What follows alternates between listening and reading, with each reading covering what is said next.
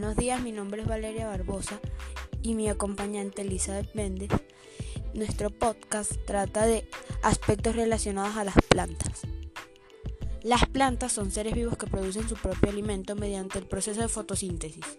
Ellas captan la energía de la luz del sol a través de la clorofila y convierten el dióxido de carbono y el agua en azúcares que se utilizan como fuente de energía. Valeria, hay algunas características. Son pluricelulares. Son capaces de fabricar su alimento a partir de sustancias sencillas, agua, sales, minerales y aire con ayuda de la luz del sol, por lo que no necesitan alimentarse de otros seres vivos. Viven fijas al suelo, no tienen sistema nervioso ni órganos de los sentidos. A pesar de esto, son capaces de reaccionar lentamente ante algunos estímulos, como la luz, etc. Las plantas son seres vivos porque nacen, crecen, se alimentan, se reproducen y mueren. También podemos mencionar algunas cómo se clasifican. Bueno, las plantas se clasifican en plantas sin flor y plantas con flor.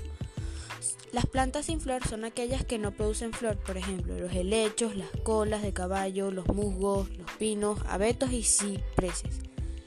Se dividen en briofitas, petrofitas y gimnospermas. Plantas con flor son aquellas con flores complejas que suelen ser llamativas. Las semillas están recubiertas por un fruto que las protege. De ellas se obtiene un gran número de materias primas y productos naturales.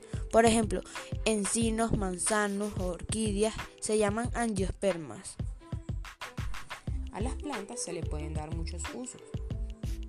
Nos proporcionan alimentos, medicinas, madera, combustible y fibras. Además brindan cobijo a multitud de otros seres vivos.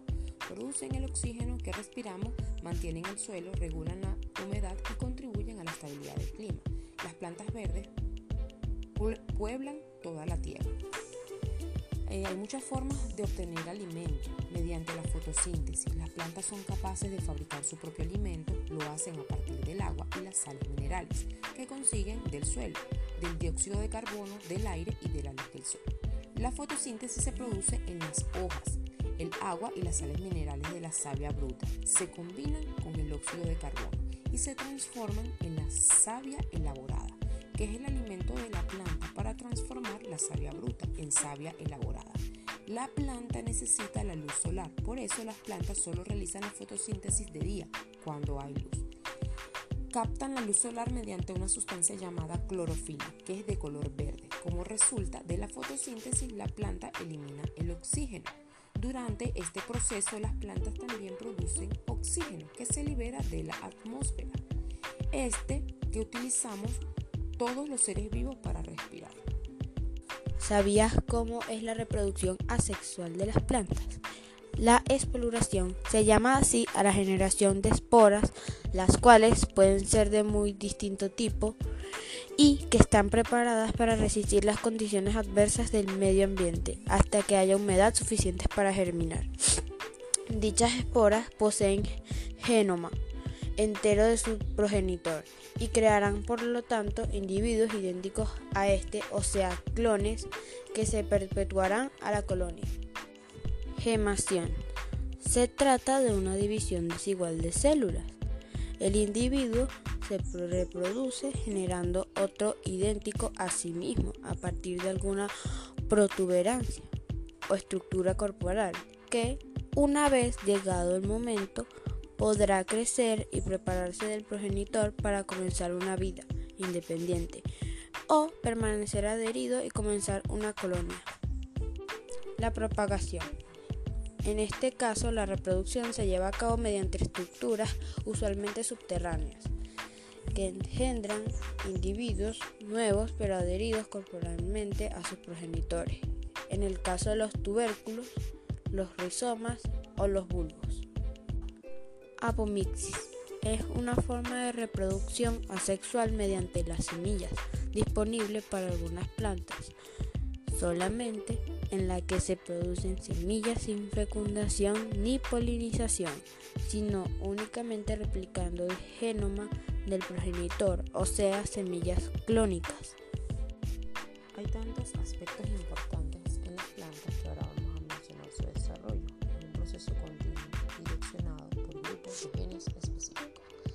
a disposición de entramados celulares indiferenciados. Inicia con la embriogénesis y cuenta con un fondo genético necesario para la generación de una planta. El proceso tiene etapas muy bien establecidas que podrán variar en tiempo y desarrollo dependiendo de la especie que se esté estudiando. El modelo de estudio mayoritariamente utilizado en el desarrollo de las plantas es Arabidopsis thaliana, que es considerado un modelo biológico para la realización de bioensayos vegetales.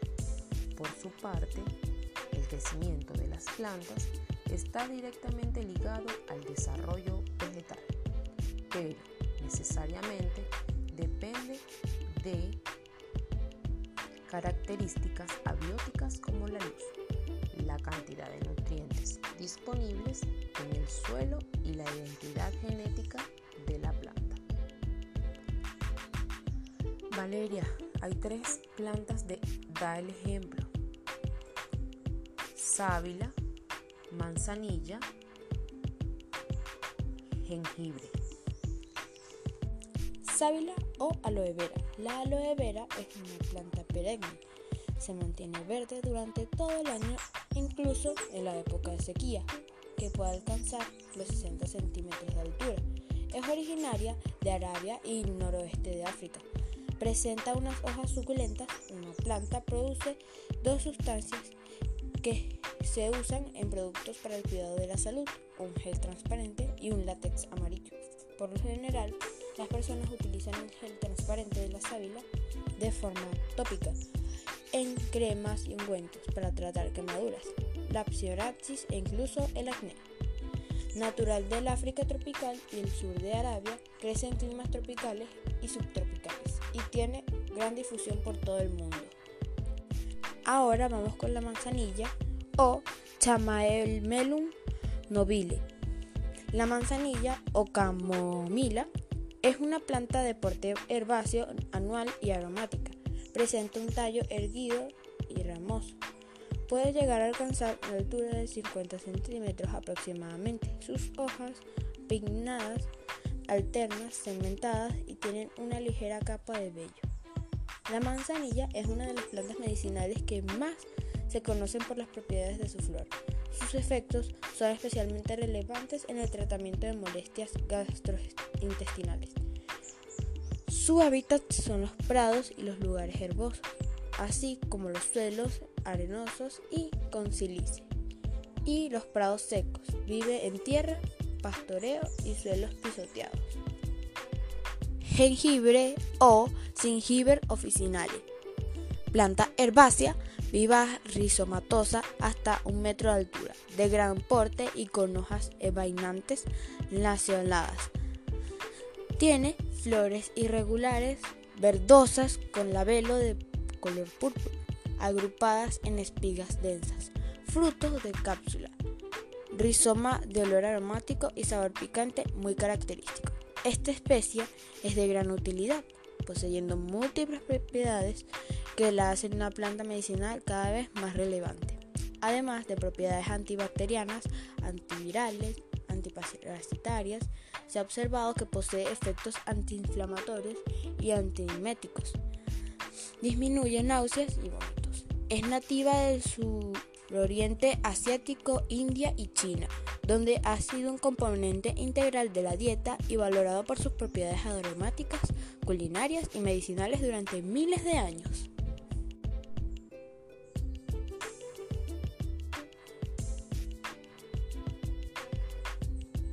¿Sabías que? Un tercio de la vida de las plantas de la isla de Socotra, cerca de Yemen, no se puede encontrar en ningún otro lugar en la Tierra.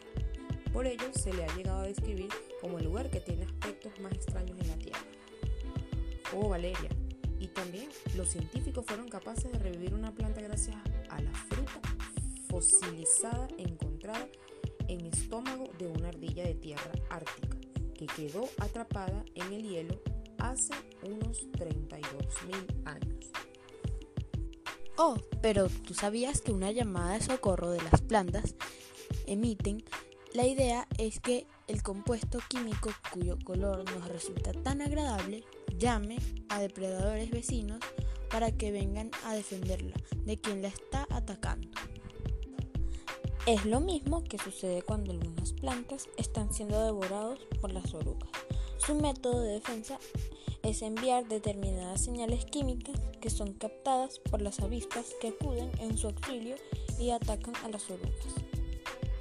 La planta que se considera la más venenosa del mundo es la Adelpha, Nerium oleander, y su toxicidad es tan grande que ha habido casos de personas intoxicadas por consumir la miel producida por su néctar, la toxina más peligrosa que se posee en la oleandrina que ataca al corazón, pero no es la única.